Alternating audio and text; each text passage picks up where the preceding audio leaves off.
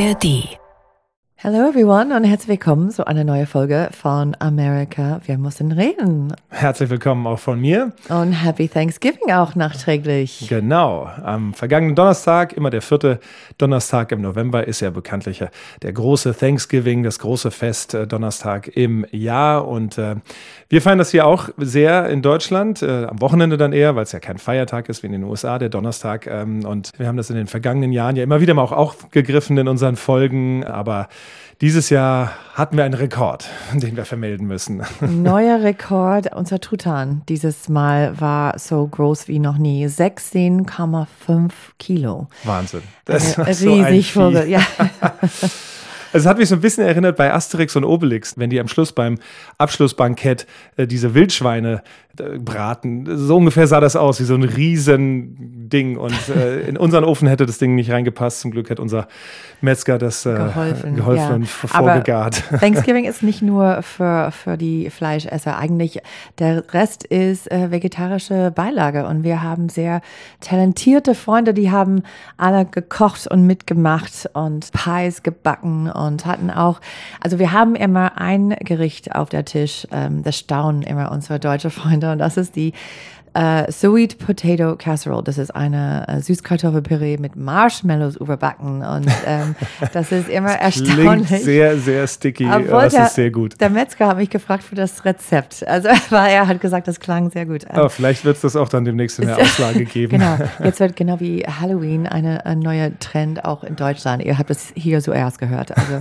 aber nicht nur die Marshmallows auf die Süßkartoffeln. Dieses Jahr haben wir auch eine neue Debüt von ein Gericht, das ganz nah an mein Herzen ist. Das ist irgendwas, das meine Großmutter hat immer über die Feiertage, über Weihnachten gemacht. Wir hatten immer ein Baked Ham, ein großer ein Schinken sozusagen, genau, ja, also, Braten. Genau, so. mit einer eine Kartoffelgratin und und grüne Bohnen und dann auch dazu nicht Nachtisch, aber neben die Kartoffeln und die grüne Bohnen war ein Ambrosia Salad.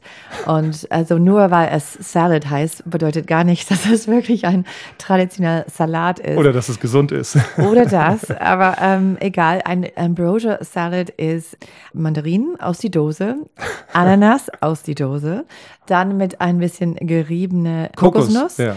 Und auch die Kicker Marshmallows Mini, Marshmallows normalerweise bunt, äh, rosa, grün, äh, weiß, äh, gelb und dann die Kicker mit ein bisschen Mayonnaise da rein, alles zusammenzuhalten. Also dieses Mal haben wir, ich kann das nicht, also ich habe die Mayonnaise rausgelassen, ein bisschen griechische Joghurt äh, passt auch statt Mayonnaise, finde ich, äh, schmeckt wahrscheinlich ein bisschen besser.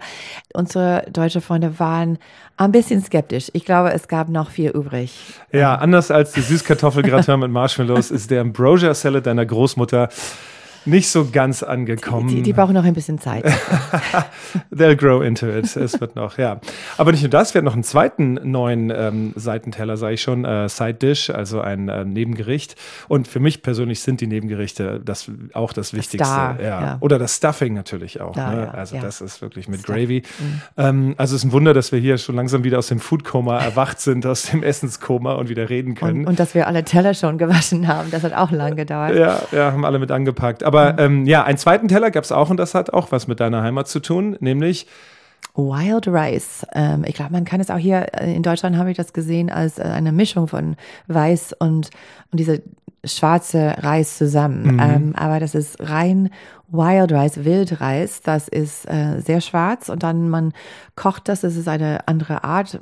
Man kocht das für fast eine Stunde, bevor das fertig ist und dann mischt das zusammen mit ähm, Pilze und das ist besser. Das ist ein bisschen, aber auch nicht so ganz, weil es so ein bisschen wie verbrannt aussah, dieses ja. ganze schwarze Reis ja. und all das. Äh, und wir das wissen, dass die Deutschen essen nicht gern gebrannte Sachen, das habe ich auch gelernt, als wir S'mores Marshmallows über der Lagerfeuer gemacht haben. Das ist ah. tatsächlich ein richtiger Kulturkampf. Also wenn, wenn Jiff ihre Marshmallows äh, zu einer Fackel verkommen lässt und abbrennt und dann alle eine schwarze Kruste drumherum ist ja. und alle dann so. Ah. Alle schreien Krebs, Krebs und äh, ja und naja, ich muss sagen, ich finde die sehr lecker, wenn die so gebrannt sind. Gut, vielleicht äh, also zwei Gerichte, äh, die noch ein bisschen gewöhnungsbedürftig sind äh, für unsere Freunde, aber die amerikanischen Freunde waren ja auch zahlreich vertreten und die, die haben da auf jeden Fall zugelangt und es war auf jeden Fall wieder ein großartiges Fest. Mein Lieblings, auch das habe ich glaube ich schon mal gesagt in der vergangenen Folge, mein Lieblings Holiday sozusagen, weil es alles verbindet, äh, Thanksgiving, was ähm,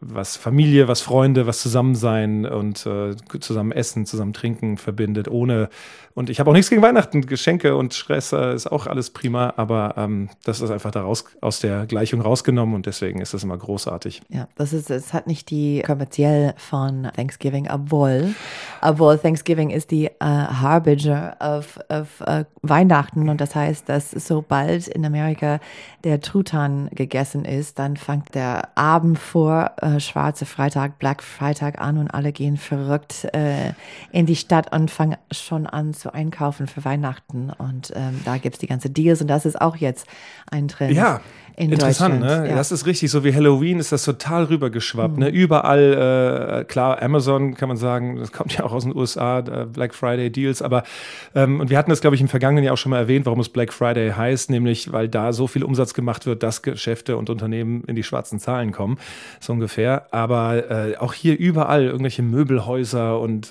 Elektronikfachgeschäfte, überall Black Friday. Also das ist wirklich auch eine Entwicklung, die so langsam rüberkommt. Wer weiß, vielleicht wird dann eines Tages auch in Deutschland, ähm, auch wenn es dann vollkommen losgelöst ist von der Tradition und äh, den Ursprüngen von Thanksgiving, äh, wird das dann vielleicht auch hier eines Tages mal gefeiert äh, mit, mit Truthahn. Zumindest wenn es auch hierzulande, und es war ein deutscher Truthahn, den haben wir nicht eingeflogen aus den USA, wenn es solche Viecher gibt, die 16,5 Kilo wiegen und dann da ähm, verspeist werden. Eigentlich war unsere Truthahn aber kleiner als die zwei Truthähne in Washington, die Präsident Joe Biden begnadigt hat. Also die heißen, also jedes Jahr, und das war eine Tradition, das hat angefangen mit John F. Kennedy in die 60er, dann ist ein bisschen verloren gegangen und ist zurückgekommen in die letzten paar Jahrzehnte. Aber der Präsident gibt äh, eine Pardon, er begnadigt zwei Truthähne und die kriegen immer Namen. Dieses Jahr waren die Liberty und Bell. Also nach mhm. die äh, bekannte äh, Glocken in Philadelphia und die waren 22 Kilo, habe ich gehört. Also richtig. Einer? Ja, jeder. Oh mein Gott. Also das ist und ein Monster. Die kommen aus äh, Minnesota, die haben ihre äh, so Zeit im Rampenlicht gehabt in Washington und dann sind zurück nach Minnesota geflogen, der Rest ihres Lebens zu verbringen in, in Freiheit Sie wurden geflogen, aber nicht, die sind nicht zu, selber geflogen. Mit die so einem Gewicht nicht, kannst du nicht fliegen. solche dicke äh, 22 Kilo Tutan können nicht von Washington nach Minnesota fliegen, nein. Ja. Nee, aber die leben in Frieden und landen nicht auf der Telle von der Präsident. Äh, die sind die Lucky Ones, weil ich glaube, ich habe irgendwo gelesen, dass irgendwas wie 30 Millionen Pounds oder 30 Millionen Vogel, ich weiß nicht, aber also eine also unglaubliche Menge Truthahn würden in dieses Wochenende gegessen in die USA und die sind die zwei Lucky Ones, die haben das. Äh Aber wir haben an diesem Wochenende nicht nur gegessen und äh, neue Gerichte ausprobiert, äh, sondern wir haben natürlich auch, wenn man das immer sagt, äh, No Politics at Christmas und Thanksgiving, um den nicht über Politik reden, um da den Frieden zu wahren, aber wir haben uns natürlich auch ausgetauscht mit Freunden, die aus den USA gekommen sind oder die hier in Europa leben, aber auch natürlich sehr viel die Politik in den USA verfolgen. Und, und ähm, da war so ein Sentiment, also die meisten von ihnen, muss man sagen, sind eher aus dem demokratischen Lager. Und, und ein Gefühl bei ganz vielen war, ja, du hast es umschrieben als Uneasiness, ne? also so eine gewisse Nervosität. Ein mhm. Jahr jetzt, äh, genau ein Jahr vor der Präsidentschaftswahl im kommenden Jahr, im November 24, dass Donald Trump eigentlich das Ding fast schon so gut wie in der Tasche hat. Also so war mir das, also weil ich immer denke, gut, ist noch ein Jahr hin bis dahin, was, was kann doch alles passieren. Aber die kamen alle an und sagten, sorry, die, der, die, die Messe ist fast gelesen und haben da die Flinte ins Korn geworfen fast schon. Inevitable ist, was die gesagt haben. Was heißt inevitable auf Deutsch? Es Unvermeidlich. Ist, ja, dass ähm, Trump gewinnen wird. Das ist das Gefühl jetzt in die Staaten oder mindestens ähm, unter äh, unsere amerikanischer Freundeskreis, das hier war am Wochenende und es gibt ein paar Gründe dafür. Ähm, und einen haben wir schon, ich glaube, in der letzten Folge darüber gesprochen, ist, sind die Umfrage. Also es gibt ein paar, die rausgekommen sind vor zwei Wochen, wo es zeigt, dass äh, Trump und Biden sind wirklich Kopf und Kopf, nicht Nacken und Nacken, aber Kopf und Kopf. Ähm, und dass Trump liegt nach vorne in fünf von die sechs äh, Swing States. Und das äh, war für viele demokratische Wähler ein sehr äh, deprimierender Nachricht und einen, wo die haben das Gefühl, dass ähm, es ist schon ein bisschen in the bag, in die Tüte, sagen wir das. Äh, ähm, es, es ist schon, ja. Äh, erledigt. Ja, die Messe ist schon gelesen äh, oder das äh, quasi. Aber die sind sehr, also das Gefühl ist sehr pessimistisch. Das Gefühl ist auch, dass Biden sieht immer älter aus und alle fragen sich, ähm, wie es sein wird dieses Mal mit der Campaign, mit der Wahlkampf, ob er richtig unterwegs sein kann, wie normalerweise ein Kandidat sein muss, ähm, wenn er in 2020 ähm, von zu Hause das Campaign über Zoom machen könnte. Und ähm, die haben wirklich äh, Zweifel, ob das er, er das schafft.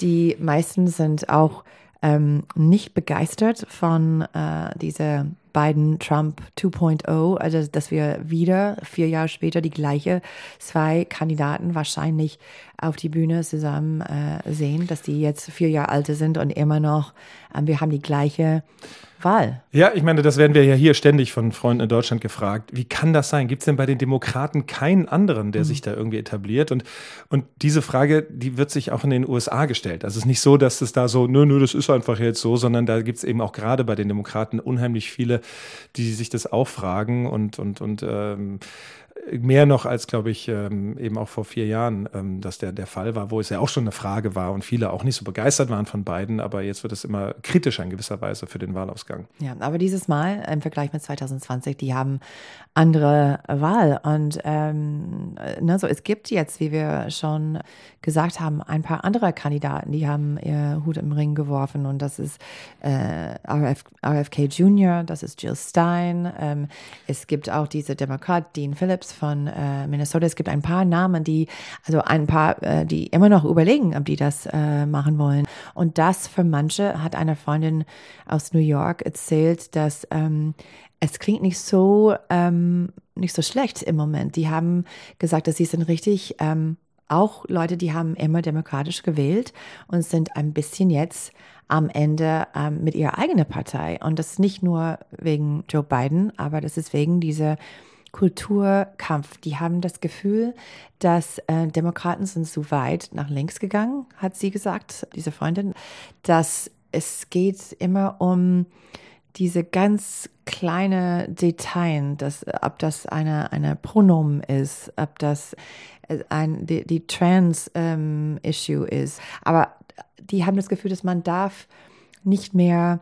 reden. Deshalb, man darf nicht mehr über ihre Meinung oder verschiedene Meinungen. Das ist, muss entweder die, die ganz linke Meinung und alles politisch korrekt sein oder ist man ein bisschen rausgeschmissen oder geschämt. Und die haben das Gefühl, dass die Demokraten nehmen das zu weit. Also. Und das ist interessant, weil das ist ein Gefühl, ein Sentiment, das äh, schon vor vier Jahren bei deinem Vater ein ganz wichtiges war mhm. und auch schon 2016 in gewisser Weise, dass äh, Hillary Clinton viel zu weit progressiv nach links gehen würde, ähm, was nicht der Fall war, aber trotzdem so ein Gefühl bei deinem Vater so ankam und auch eben vor vier Jahren. Und jetzt scheint es aber auch mehr so im Mainstream der Demokraten so ein bisschen gefühlt zu sein, dass, dass sich da einige oder die, die, die Führung in der Partei sich da zu sehr in die linke äh, Ecke verabschiedet. Äh, und das ist ähm, natürlich für die für den demokratischen Präsidentschaftskandidaten, der aller Voraussicht nach äh, nach wie vor Joe Biden heißen wird, tatsächlich ein Problem. Wenn sich dann Leute abwenden und diesmal sagen, gut, das letzte Mal haben wir für dich gestimmt, weil wir Trump verhindern wollten, aber, aber das ist jetzt nicht mehr, also das zieht nicht mehr so das Argument. Die würden, glaube ich, immer noch Trump verhindern wollen, aber irgendwann sagt man, dieses Zwei-Parteien-System A oder B, das funktioniert nicht. Und deswegen ist das der Punkt der Third-Party-Candidates, also der Independents, äh, wie du sagst, ist ähm, sehr viel relevanter bei der kommenden Wahl als jetzt noch in vergangenen Jahren. Ja, die haben das Gefühl, dass sie, die passen ein bisschen nicht mehr zu dieser Partei oder dass die, die so weit nach links und die suchen jetzt dann irgendwas, das mehr wie du gesagt hast, Trump ist so weit nach rechts, aber die suchen was mehr in die Mitte, was das ähm, sich äh, vertretet. Und das war immer ein, ein Problem in, also in beide Parteien. Beide, beide Parteien haben ganz recht oder linke Seiten und Centrist. Und, und Biden hat das Problem von Anfang seiner Amtszeit, Amtszeit an, dass er musste diese Brücke bauen.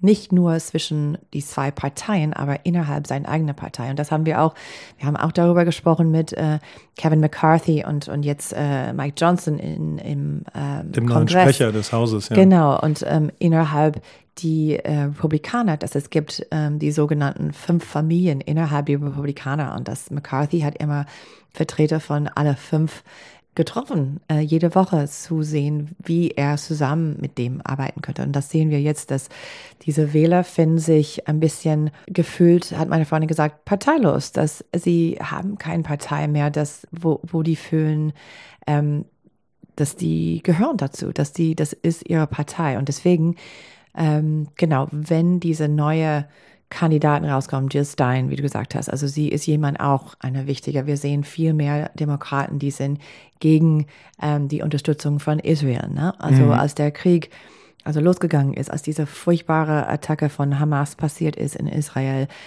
waren alle sofort auf die Seite von Israel. Also die, die USA hat eine historische äh, besondere Beziehung zu Israel und ähm, Joe Biden war sehr, sehr stark in seiner Worte für seine Unterstützung. Aber also als, als es losgegangen ist, dieser Bombardement in Gaza, als wir gesehen haben, wie äh, Häuser und Schule und Krankenhäuser getroffen würden und mehr Frauen und Kinder und ganze Familie getroffen sind, äh, getötet sind, dann wie überall in die Welt, aber auch in den USA ist die Stimmung, ist die Meinung äh, hat sich geändert und das ähm, sehen wir ganz stark in die Demokratische Partei und haben wir auch von vielen Muslime Amerikaner gehört, dass die können Biden nicht mehr unterstützen, wenn er so stark auf die Seite von Israel ist. Auch wenn Biden ist jemand, der hat äh, Netanyahu gesagt, bitte pass auf, ähm, kein Krankenhäuser, seid vorsichtig, dass wir keinen Zivilisten treffen. Begeht also, auch nicht die Fehler, die wir nach 9-11 begangen haben, beispielsweise. Genau, dass die USA gelernt hat. Also nach 9-11 war gefühlt auch die ganze Welt auf die Seiten von, von der USA, genau wie ähm, nach der Attack von Hamas. Die meisten, also es gab eine sehr starke Gefühl, dass alle waren neben Israel und das hat dann es kippt jetzt, mhm. ähm, genau wie äh, als äh, der USA ist in Afghanistan reingegangen. Und das äh, könnte beiden auch Wähler kosten. Ich meine, es ist muslimische amerikanische Wähler sind auch inzwischen ein äh, Rock in a hard place, wie wir sagen, auch, weil also die wollen nicht für beiden wählen, also wegen seiner seine Beziehung zu, zu Israel, aber Trump ist auch keine, kein Alternativ. Ne? Also mhm. wenn er will jetzt, redet schon jetzt über die Grenze zu schließen zu Muslime, alle ähm, Studenten mit einer Studentenvisa die auf einer Pro-Palästina-Rallye waren, rauszuschmeißen. Also das ist auch kein Alternativ. Also was wir sehen könnte aber, ist, dass diese Wähler würden dann zu jemand wie Jill Stein gehen oder einer dritte Partei. Und dann kommen wir zurück zu diesem Szenario, das wir diskutiert haben vor ein paar Wochen, dass äh, wenn kein Kandidat kriegt die notwendig 270 Wahlmänner, dann geht das äh, im Kongress. Dann, genau, dann stimmt das House of Representatives, bestimmt den äh, Präsidenten und da haben die republikanisch geprägten Staaten der 50 Bundesstaaten die Mehrheit und dann würde es wahrscheinlich für die Republikaner ausgehen. Aber weil du Jill Stein angesprochen hast und wir dieses Thema der, der unabhängigen oder der dritten Kandidaten ähm, nochmal mehr betonen wollen, die hatten wir bislang noch gar nicht in unseren Folgen besprochen. Jill Stein ist eine Umweltaktivistin und hat jetzt, äh, die hat schon früher bei Präsidentschaftswahlen ist sie angetreten ähm, und hat zum Beispiel 2016 immerhin ein Prozent der, ähm, des, des National Votes, also der, der Stimmen landesweit ähm, geholt, was natürlich, und sie wird auch diesmal bei weitem kein ernsthafter Bewerber für das Präsidentenamt sein. Also das wird sie nie bekommen. Sie tritt wieder für die Grünen an, für die Green Party. Aber es geht immer um die Frage, wie viel kann sie der einen oder der anderen Seite abluchsen, wenn man so will. Und 2016 haben viele gesagt, sie hat Hillary Clinton in wichtigen Battleground States, in Swing States vielleicht die Wahl gekostet, denn ein Prozent äh, landesweit ist dann doch nicht ganz so wenig und äh, Gerade in so Staaten wie Wisconsin, deinem Heimatstaat, wo, wo es um ein paar wenige 10.000 Stimmen Unterschied ging und geht, auch dieses Mal wieder, ähm, dann wird das natürlich ein Problem sein. Und Jill Stein, sie ist selber jüdisch, aber als eine sehr, sehr israelkritische Aktivistin auch äh, bekannt geworden, zumindest was die Regierung betrifft. Also sie ist sehr, sehr äh, der Netanyahu-Regierung und den äh, rechten, hartrechten Hardlinern in seiner Regierung kritisch gegenüber gewesen. Und das kommt bei einer progressiven demokratischen Wählerschaft, Jugend auch sehr an. Und Und äh, insofern, klar, dieser Krieg wird hoffentlich nicht in das Wahljahr reinschwappen. Aber die Frage ist, was passiert im Gazastreifen, wenn das Bombardement aufhört? Und äh, Joe Biden hat sich jetzt sehr für eine Verlängerung dieser Feuerpause eingesetzt und wird da versuchen zu vermitteln. Aber der, dieses, was passiert danach, ist halt immer noch offen. Und ich habe einen interessanten Artikel in der Washington Post gelesen, dass ähm, viele, gerade der jungen demokratischen Wähler, ähm, Israel, die den, was ich, in den 80er, in den 90er Jahren geboren sind oder vielleicht sogar auch äh, in den frühen Nullerjahren und jetzt zum ersten Mal wahlberechtigt sind, die kennen Israel nur als das Powerhouse da und nicht als der Staat, der Zuflucht äh, gegeben hat vielen jüdischen ähm, äh, Holocaust-Überlebenden in den 50er, 60er, 70ern, als auch Joe Biden eben Israel kennengelernt hat. Es stand in dem Artikel ein Treffen mit Golda Meir in den 70ern, das ihn sehr beeindruckt haben soll, ähm, wo sie ihm sagte, Israel hat eine Geheimwaffe und das ist, we have nowhere else to go. Also unsere Geheimwaffe ist, ähm, es gibt keinen anderen Platz und deswegen ähm, kämpfen wir hier auch so sehr. Und aber diese junge Generation sieht dieses nicht so. Sie ist auch vielleicht ne, sehr viel mehr so auch aus dem asiatischen, pazifischen Raum, aus dem südamerikanischen Raum rein, wo, wo der Zweite Weltkrieg und, und der Holocaust jetzt nicht so präsent ist, wie vielleicht noch für uns hier in Europa. Und gerade in Deutschland natürlich, logischerweise.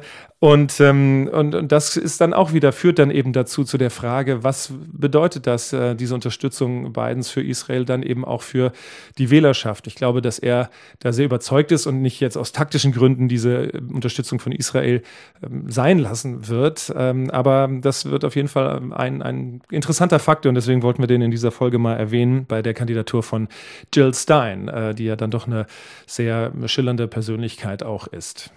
Es könnte auch eine Wahl sein, äh, wo ausnahmsweise ähm, Außenpolitik würde eine größere mhm. Rolle spielen als in eine normale General Election. Also das ist eine äh, wirklich eine Krieg, das ähm, trifft die Amerikaner sehr nah. Also es gab auch äh, letzte Woche drei junge palästinensische Studenten in Vermont, die waren geschossen. Also es gibt andere Hate Crimes auch gegen äh, Juden in die Staaten. Also es ist wirklich irgendwas, wo es ist ähm, ganz nah an die Amerikaner und wir hören leider, sehr, sehr leider diese gewaltig Attacke, die passieren jetzt äh, mit, äh, die, die, sind die direkt äh, Konsequenzen äh, von dieser, dieser Krieg. Und ähm, also das ist irgendwas, das wirklich prägt ähm, viele in die Staaten. Mit innenpolitischen Auswirkungen, ja. Eine genau. außenpolitische Entwicklung, die, die stark in die Innenpolitik. Und mehr würdest du sagen, auch als der Krieg gegen die Ukraine, der russische Angriffskrieg? Ich habe das Gefühl, ähm, auf jeden Fall, also dass die, niemand redet jetzt im Moment über den Krieg in Ukraine. Das ist fast vergessen, also gefühlt mindestens, weil dieser Krieg in Gaza hat alle Luft rausgesaugt. Also sagt man mhm. das auch. Also ja, hat also die Aufmerksamkeit abgesaugt und, und, und hat dem anderen wenig Luft zum Atmen äh, gelassen, sozusagen. Es ist auch irgendwas wie, wie gesagt, der Kongress ist zurückgekommen nach die Thanksgiving-Pause und muss, äh, der Weiße Haus will, dass die eine 100 Milliarden Paket äh, durchwinken für Geld für äh, Israel, aber auch für Ukraine, für Taiwan und für die ähm, südliche Grenze. Und ähm, für die Republikaner ähm, sind sie immer noch stark in ihrer Unterstützung von Israel. Aber wegen der Ukraine ist es innerhalb der Republikanischen Partei immer mehr gestritten. Und das ist irgendwas, wo der Weißen Haus hat gesagt, dass diese Paket, diese vier Sachen, äh, Israel, Ukraine, Taiwan und äh, südliche Grenze, sollen in ein Paket bleiben, weil die haben Angst, dass wenn die eins rausnehmen, zum Beispiel Ukraine, so dass es durchkommt, dass ähm, die haben der Chance später nicht äh, der, der ukrainische Geld durchzuwinken. Also das ist ähm, auf jeden Fall eine Gefahr mhm. in die Kongress heute.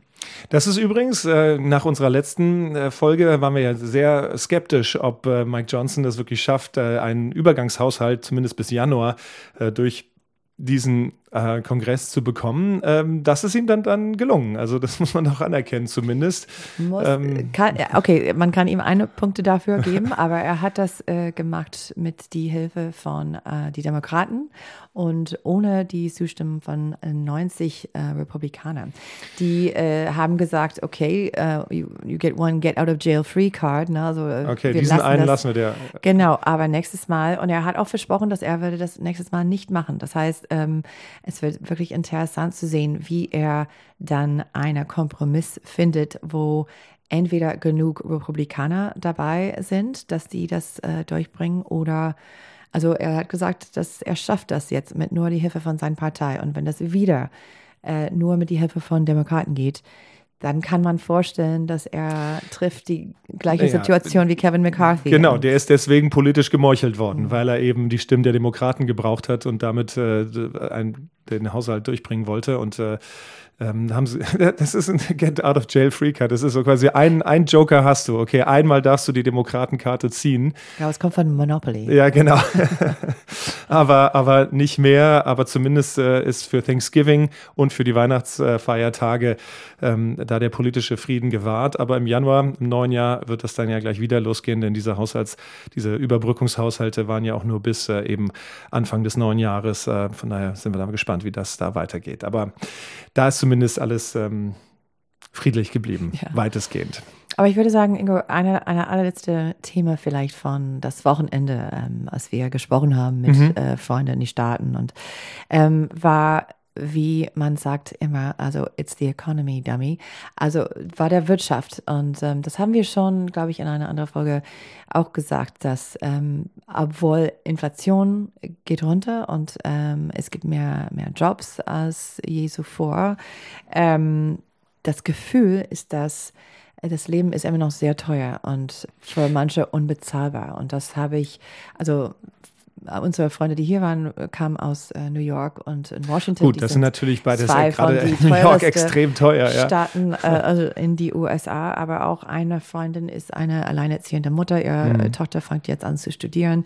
Und auch für junge Leute hat sie gesagt, also erstmal muss man die Unigebühren bezahlen, ähm, ja. was in die Staaten extrem hoch ist, aber dann muss man auch so die Miete bezahlen und, und Lebensmittel. Also einfach das Cost of Living, das, das Lebenskosten äh, sind so hoch gestiegen, besonders für junge Leute. Das ist wirklich, also die, die meisten können das nicht leisten, ohne, auf jeden Fall ohne die Hilfe von ihren Eltern, aber auch dann ähm, ist es wirklich schwer für amerikanische Familien, das Geld zusammenzukriegen, dass ihr, so dass ihr äh, Kinder studieren können. Ja, das war in der Tat, was unsere Thanksgiving-Gäste übers Wochenende so immer mal wieder haben fallen lassen, dass es eben auch äh, schwierig wird. Und das ist genau das, was äh, das Problem ist für Biden, der diesen wirtschaftlichen Aufschwung auf dem Papier sogar als Bidenomics und seine ganzen Unterstützungs- und Subventionsprogramme für, ne, die, haben wir schon öfter darüber gesprochen, den Inflation Reduction Act, also diese ganzen Gelder in die Umwandlung, in die Reform der, der auch der Wirtschaft in eine grüne